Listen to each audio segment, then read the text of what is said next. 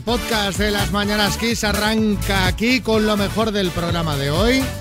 Hola Marta Ferrer. Muy buena, Xavi Rodríguez. Cuéntanos algo de tu vida. Cuéntanos cosas de, que siempre das la información en el programa y no nos cuéntanos, yo qué sé, algo, algo. Información está confidencial. Sí. Sí. eh, Bueno, pues mira, si no es la información sobre el conflicto de Ucrania, que ya lo tenemos un poquito trillado, Sí. es que te, te puedo dar información sobre maternidad, que yo no sé hasta qué punto nos Estás- puede interesar. estás muy, bueno, que supongo que Habrá, habrá, habrá al- público al para sector todo. madres os interesa mucho porque en la redacción se habla mucho de...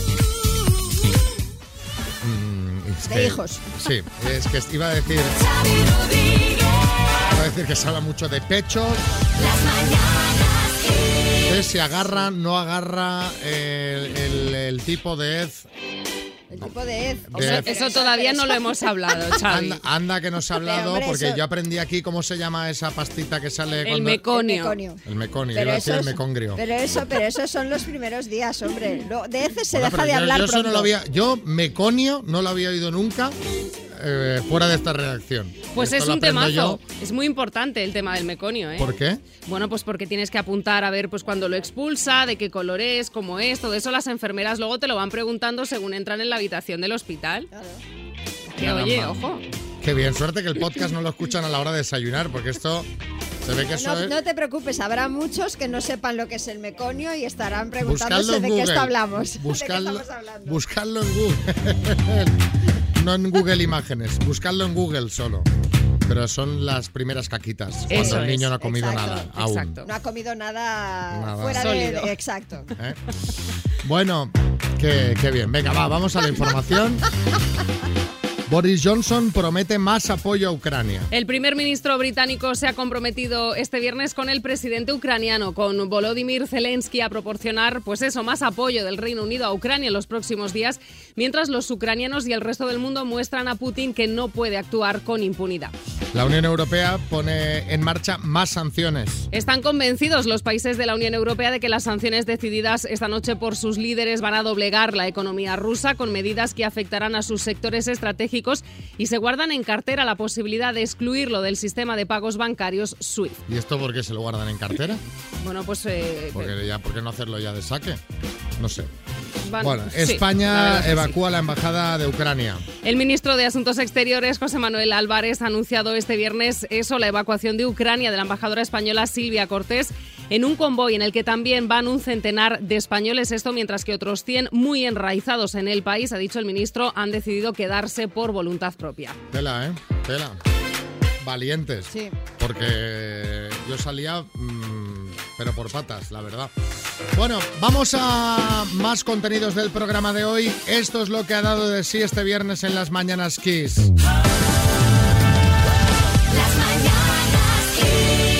Qué suerte la tuya, Julio. Cumplir los 40 con este aspecto tan, tan, tan, tan, tan maravilloso que tienes.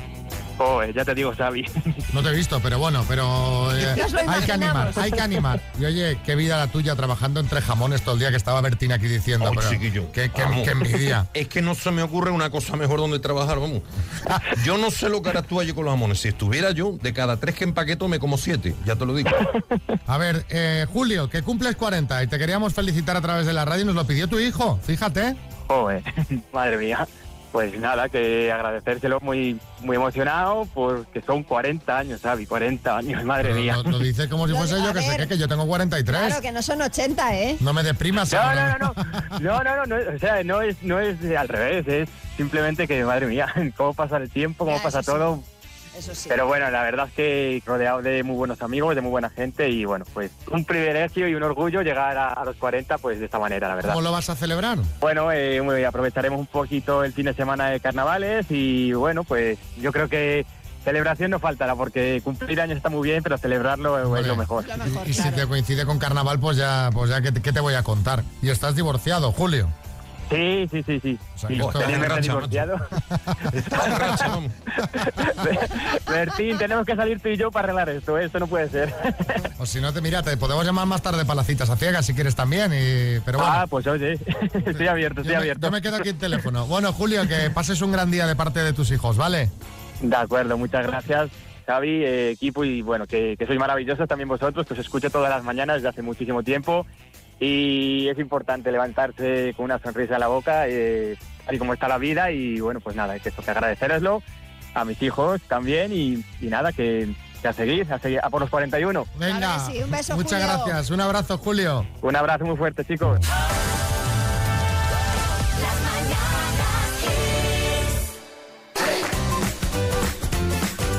Bueno, hace una semana veíamos a Antonio Resines en el hormiguero tras haber estado ingresado 48 días por COVID en el Gregorio Marañón, 36 de los cuales en la UCI, ojo. ¿eh? Pues bien, ha vuelto a aparecer esta vez en LinkedIn. Pues mira, me alegra que todo vuelva a la normalidad. Antes veíamos a Resines a todas horas, porque debe haber aparecido en el 90% de las pelis y series que han hecho en España y otros tantos anuncios. Y ahora que está mejor, le seguimos viendo tanto como antes. Bueno, y pronto le tendremos en la tele de nuevo, que en abril estrena serie en Movistar Plus junto a Miguel Reyán. Se llamará Sentimos las molestias e irá sobre dos músicos. Pero bueno, a lo que iba, que colgó un vídeo en LinkedIn y decía esto. Eh, Aquí Antonio Resines en directo. Esto es un mensaje para la gente de LinkedIn que me queda asombrado. Claro, yo he tardado mucho tiempo en enterarme de lo que me ha pasado, de todo, y de lo que la gente decía de mí y eso. Y cuando he visto todo lo de, lo de la gente de LinkedIn, se agradece. Pues gracias a quien sea, aquí estamos otra vez dando guerra. Portaros bien, ¿eh? Seguimos en contacto. Abrazos para todos. Viva la sanidad pública. Carra, Oye, apa, y me alegra mucho ver así Antonio Resines ya bien, ¿eh? Lo que pasa es que me preocupa haberle visto en LinkedIn. Si necesita trabajo, yo lo acojo en Argoitia. Que tengo aquí algún trabajo para él, tengo, ¿eh? Mira, talar árboles, unos tabiques que tengo que tirar, quitar unas malas hierbas del jardín. no, yo creo que no buscaba trabajo, ¿eh? De trabajo yo creo que Resines va sobrado. ¿eh? Lo que pasa, lo que pasa, lo que pasa es que querría agradecerle a la gente que le había deseado que se mejorase en LinkedIn. Pero bueno, no te lo esperas, porque claro, en LinkedIn sobre todo hay temas de relaciones laborales y un actor ahí de repente, pues, pues no es, no es el camino en el que sueles ver a, los actores. Por eso os queremos preguntar en el 636568279 cuándo viste a alguien en un sitio que no esperabas, ¿no? Como el caso de abrir LinkedIn y que está ahí Antonio Resines. No sé. Fuiste a una feria de consolas y gamers y te encontraste a tu profe de lengua vestida ahí de Mario Bros. Que dices, pero, pero, bueno. O, o estabas eh, viendo una película y apareció uno de tu trabajo que hace años había hecho cositas como actor. Cosas de esas sorprendentes. 6, 3, 6, 5, 6, 8, 2, 7, 9. Cuéntanos. Pues resulta que yo me encontré eh, en un trabajo eh, a un, un compañero que había tenido que era muy pesado Ah. y que se me puso de rodillas en mitad de la calle para decirme que, que estaba enamoradísimo de mí y que había dejado a su novia. En fin, imaginar la situación. Y cambio de trabajo y ¿qué me encuentro? Pues que a la derecha de mi mesa se sentaba el mismo tío. Madre mía. En fin, cosas de la vida. Pero cosas de la vida o manía persecutoria. Cuidado con esto, ¿eh? Porque ya es casualidad, Cristina. Pues yo estaba trabajando en una charcutería de una empresa súper grande y la jefa nos tenía a todas amargadas. Y un día pues me fui a una otra entrevista de otra empresa y estoy allí en la reunión y bueno, nos hacen un- a un grupo, un- con un grupo grande de chicas y me giro y de repente la veo a ella en esa entrevista y ella me mira con cara como diciendo, ¿qué haces aquí? Pero es que mi cara fue un cuadro porque dije, ¿y tú qué haces aquí? Claro, claro. En plan, si te cogen, me voy. José. Pues cuando yo tenía 15 años, eh, me fui de vacaciones con mis padres a un hotel y me encontré a la famosa profesora de matemáticas que nos teníamos un poquito de chirria. Justo me la encontraba todos los días en el buffet, en la piscina y en todos los lados. Así que me tocaba repetir y en septiembre encontrarme con ella. Así que chiquitas vacaciones. Bueno, hombre, tampoco es para tanto. Eh, Julián Muñoz.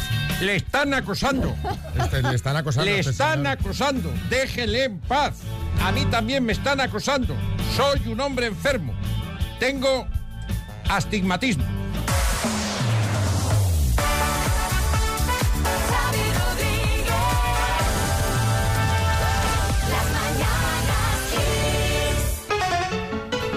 Hay el programa de radio Music Box, el de Tony Peret, Sí. el que, que echamos aquí los viernes, los sábados, en Kiss FM. Y después está el altavoz Music Box, pero este es 5 Plus. Es de Energy System y te sirve pues para reproducir por Bluetooth tu música sin necesidad de cables, aunque si quieres conectar por cable puedes. Y si quieres la radio tiene. Y si quieres meterle una tarjeta micro SD también tiene. ¿Qué te parece, Begoña? Pues me suena estupendo. ¿Te viene bien o no? Sí, sí. Vale, pues oye, vas a jugar con la letra F. Vale. ¿Eh? Con la F de, por ejemplo, ¿de qué, María? Con la F de... Eh, de figo, por ejemplo. De figo. Muy bien. ¿Qué estás comiendo, María? De- de- me habéis pillado. pronto. De verdad. Venga, con la F. Dime, Begoña, ¿lo encuentras en una iglesia? Mm, paso. Plato asiático, Eh, paso. producto de carnicería, Eh, fuet. videojuego, Eh, FIFA. postre, Eh, fruta. exfutbolista, Sigo.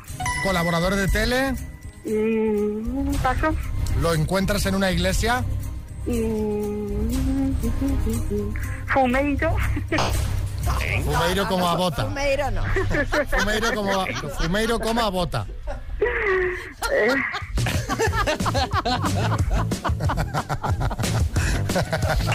No, no, estará difícil, ¿eh? Suena- pero Dime suena que- campaña- Una que la encuentras en la iglesia, María, ¿qué? Señorita. Pues figuras, por ejemplo, figuras religiosas, feligreses también nos serviría, Mm, vale. ¿vale?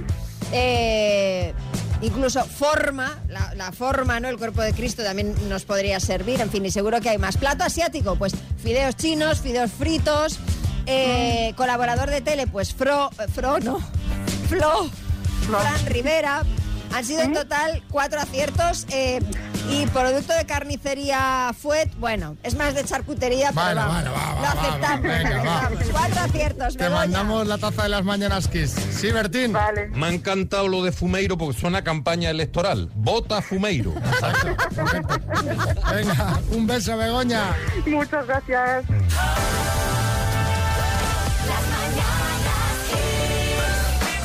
Bueno, vamos a hablar de los Beckham. A ver, ¿qué ha hecho David? ¿Qué ha comido? ¿Qué ropa se ha puesto? ¿Qué tatuaje se ha No, hecho? no, no, no vamos ¿Qué a hablar. perfume ha sacado? Pues mira, no vamos a hablar del padre, vamos a hablar de uno de sus hijos, de Cruz Beckham, concretamente, que nos ha dejado a todos con la boca abierta con el posado que ha hecho para una revista emulando, emulando precisamente a su padre.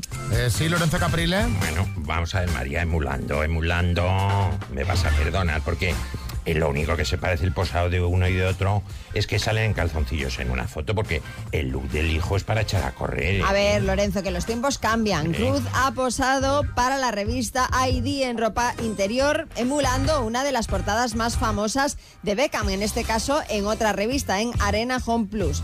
El chico, que tiene 15 17 años, dice que seguirá los pasos de su madre, que quiere dedicarse a la Madre música. mía.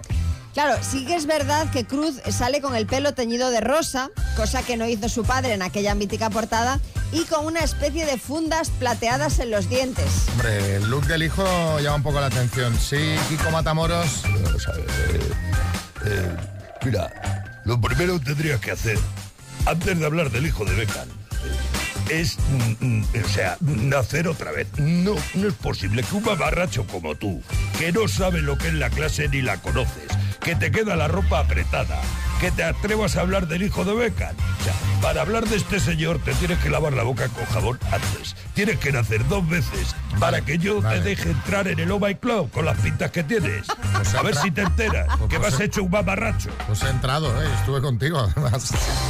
Pues me despistaría yo en algún momento, porque Bueno, no tienes En clase. fin, eh, que a raíz de esto que ha contado Cruz, que quiere ser cantante como su madre, os queremos preguntar en qué has seguido los pasos de tu padre, madre, para bien o para mal. Estamos buscando cosas eh, divertidas, pues bueno, que nos cuentes.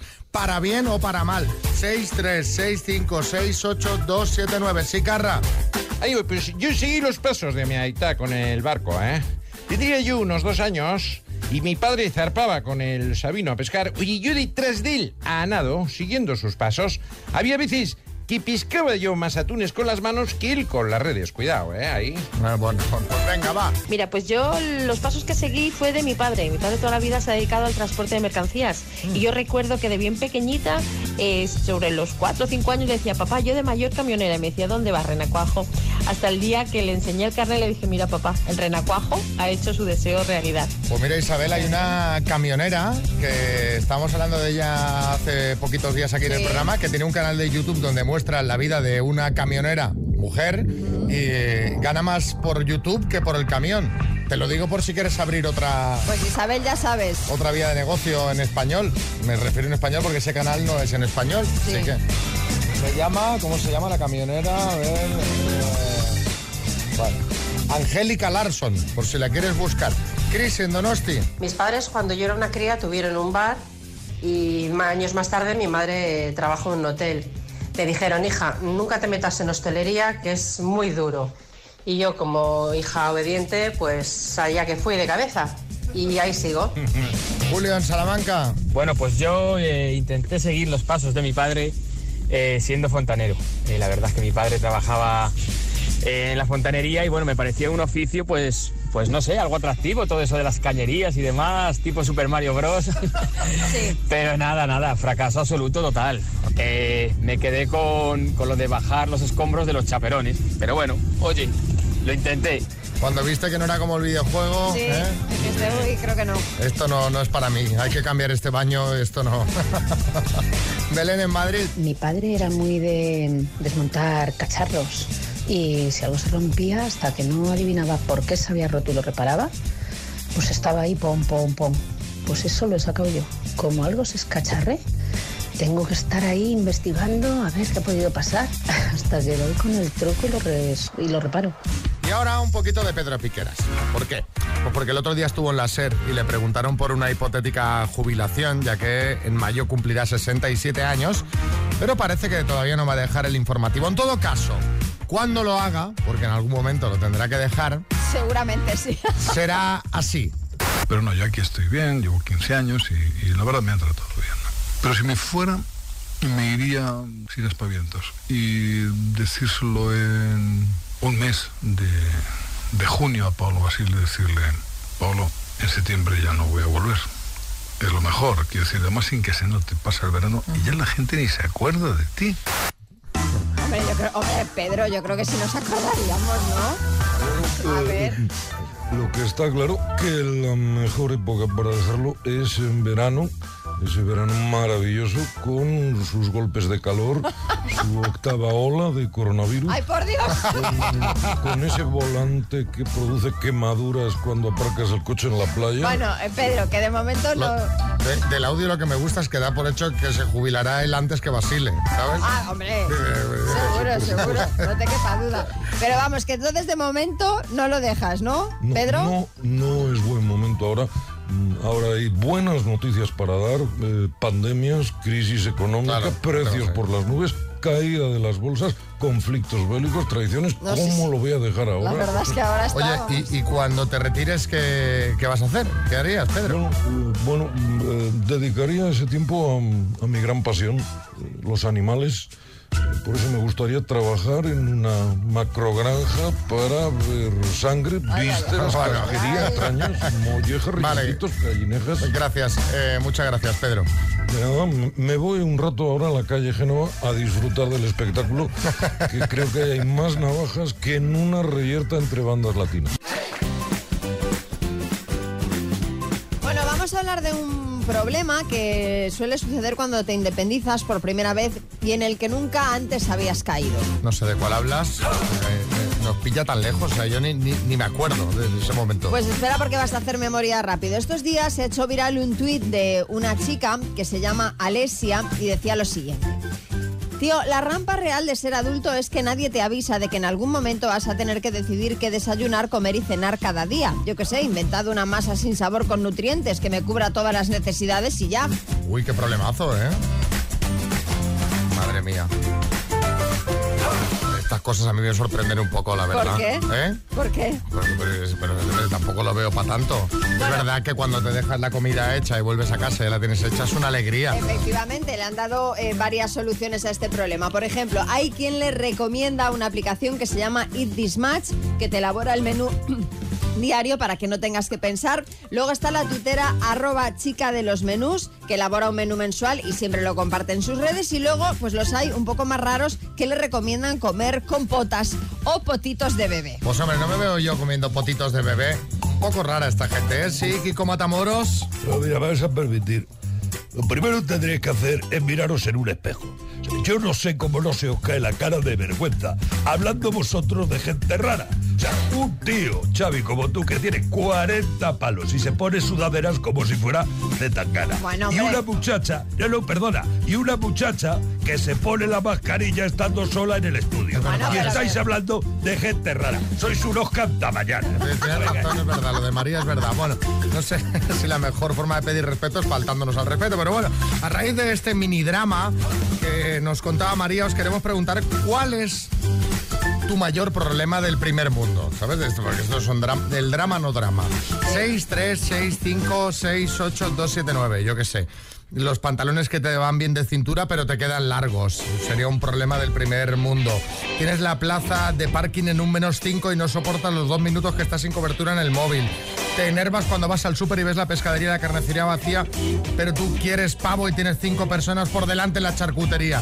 Esos mini dramas, ¿eh?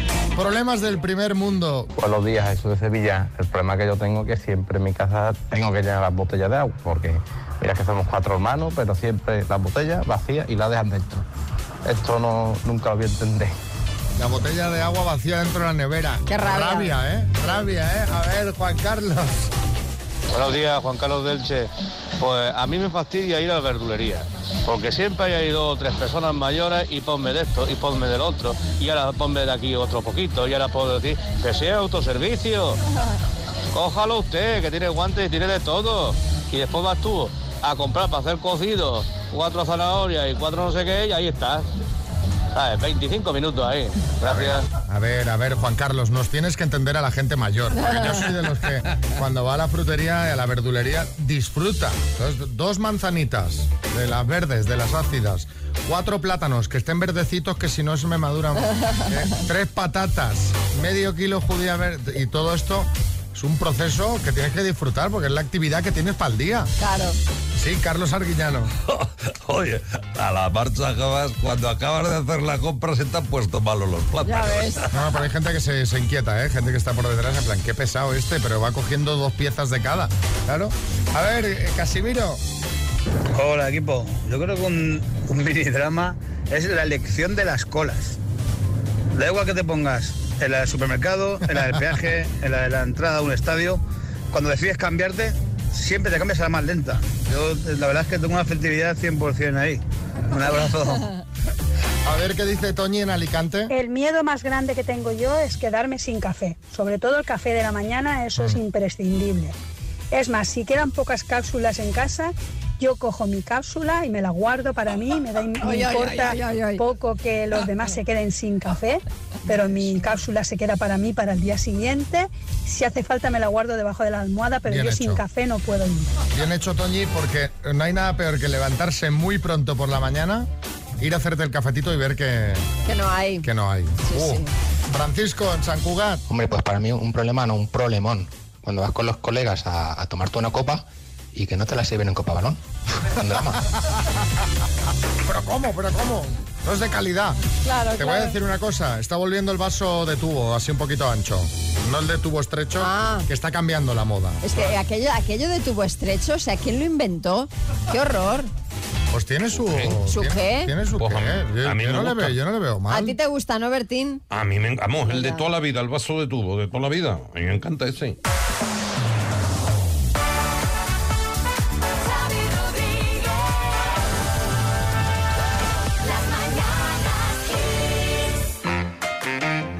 Bueno, hoy tenemos por aquí a Álvaro Velasco que viene a hacernos un repaso de algunas de las casas que más recordamos de series de televisión míticas.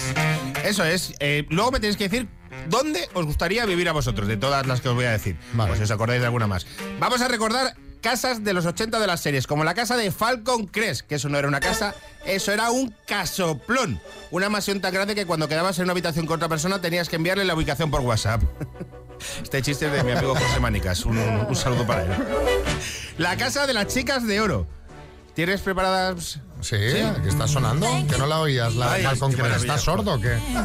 Es que, es que- Cuatro jubiladas que vivían donde? En Miami. Y aunque fueran de América y tal, eran abuelas. Así que la casa estaba llena de ganchillo, de ganchillo, manteles de ganchillo, mantas de ganchillo. Llevaban bragas de ganchillo. En esa casa hay que decir que no sé si lo recordáis que en un capítulo fue Julio Iglesias. ¿Os acordáis? No. Sí, sí, sí, sí. Luego, luego te lo mando en YouTube. Pues Bueno, hay un cameo de Julio Iglesias. Pues está la serie entera ahora disponible, creo que en Disney Plus, ¿eh? Solo te digo que Sí, fue sí. Julio Iglesias y de esas cuatro mujeres, a dos, te- dos terminaron con la cadera rota. Por lo menos. Ay, ay, ay, ay, ay, ay. La casa de Seinfeld, que esta, eh, yo siento mucha identificación, que también podría ser como la casa de Steve Urkel. ¿Por qué? Porque es una casa con un vecino muy pesado. ¿Os acordáis del vecino de Seinfeld? Que Sí, era Kramer, sí, de los sí, pelos sí, para sí, arriba. sí. O Steve Urkel.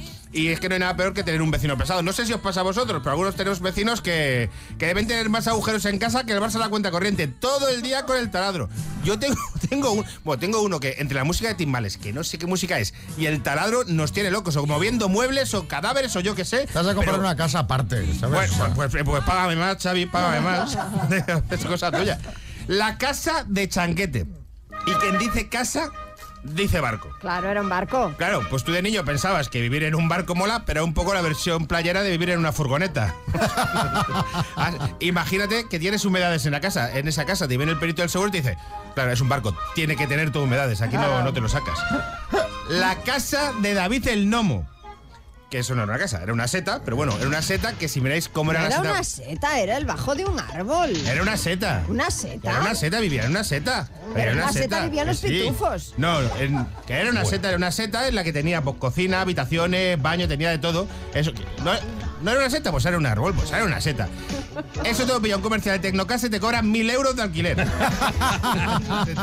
la casa de MacGyver, ¿os acordáis de la casa de MacGyver? De esta no, me acuerdo. ¿Por qué no salía? Ah, Pero yo tengo una teoría. La casa de MacGyver tenía que estar destrozada. Destrozada. ¿Por qué? Porque la gente no hace sus cosas cuando llega a casa. Es decir, Xavi, tú llegas a casa y te pones a pincharte mazos en casa. Pues no, pues MacGyver llegaba a casa y no, no daba ni palo. Entonces, ni colgar un cuadro. Estoy seguro que tenía la casa destrozada. La, casa de la pradera. ¿Dónde estaba la casa de la pradera? Pues en una pradera, ¿no? ¿Y qué se puede hacer en una pradera? Nada. Nada, nada. No se puede hacer nada. Se puede correr, dar patadas a una lata. Si es una pradera en la España de los 80, pues básicamente lo que puede ser es pegarle fuego a un, a un barril. eh, eh, nada, nada. Entonces, yo creo que es la casa del aburrimiento. Ahora lo más parecido a la casa de la pradera es la finca de Bertín Osborne, eso sí. Ah, pues sí. Oye, fenómeno, pues anda que te lo iba a pasar tú mal en mi casa, ¿eh? Buah, me, mira, me fliparía ser amigo de Bertín Osborne, te lo digo. O sea, desayunaría todos los días vino y jamón. O sea, me daría igual. La casa de Alf. Y a ver, a ver si estáis conmigo en esta teoría rara que tengo. La- es una casa que está mal construida. Porque en la casa vivían una familia con un alienígena y estaban apretados. Y, en el garaje tenían dentro una nave espacial y cabía. Entonces, era más grande el garaje que la casa. Digo, hombre, pues si no sabéis ir al garaje, que es más grande. Sea, tenía el garaje como el de Cristiano Ronaldo, que cabía una nave espacial. ¿Cuál es mi casa preferida de todas las series? Estas de los 90. La casa del príncipe de Bel Air. Casoplón. Sí, Casoplón. la verdad que era un... cl- Claro, eh, Bel Air, ¿qué quieres? Vale, Bel Air, vale.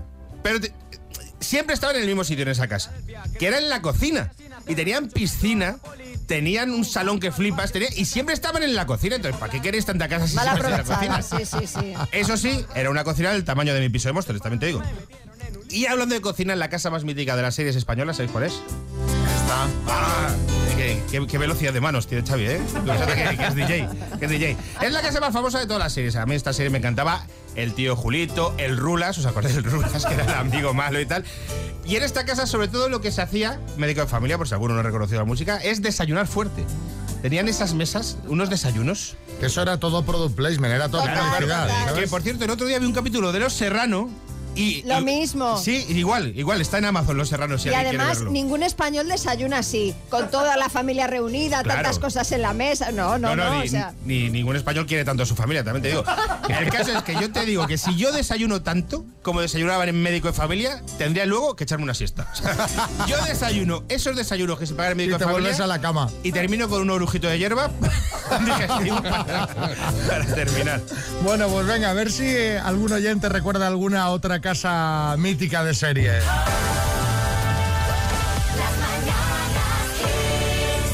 La casa de, de Beverly Hills, de Sensación de Vivir. Eso era un sueño, vamos. Había unas casoplones increíbles. Claro. Venga, buen- besitos para todos. Ah, en Beverly Hills, pues ¿qué quieres? ¿Melrose Place no era una urbanización que todos tenían casoplones y se liaban todos con todos? Claro, no. Era como una como un patio de corrala, sí, sí. era como una corrala. Pero que todos pillaban cacho. todos pillaban cacho ahí. A ver, Javier. La casa de la familia Monster. ¿Cómo no? Esa casa era, era la, la mejor. A mí me encantaba la de Con la una mano por ahí dando vueltas. Esa casa era la, vamos, eso era lo mejor. Una mano por ahí que te despertaba y Eh, La familia Monster a mí de pequeño me A encantaba. mí también, ¿te acuer- lo- que lo veíamos en blanco y negro en la bola de cristal, ¿os acordáis? Sí. Yo tengo mi piso así ahora también con telarañas y tal, ¿sabes? pero por otros motivos. Alguna esquina que dices, "¿Ah, ¿telaraña? Bueno, eh, Jonathan. La casa de padres forzosos. Ojo a la casita También. que tenía el sótano, la planta baja, la primera planta y el ático. Eh, que vivían ahí, creo que eran unas, unas 10 personas vivían ahí, o sea, pedazo de casa. Y Ana de Madrid. Hola, soy Ana de Madrid.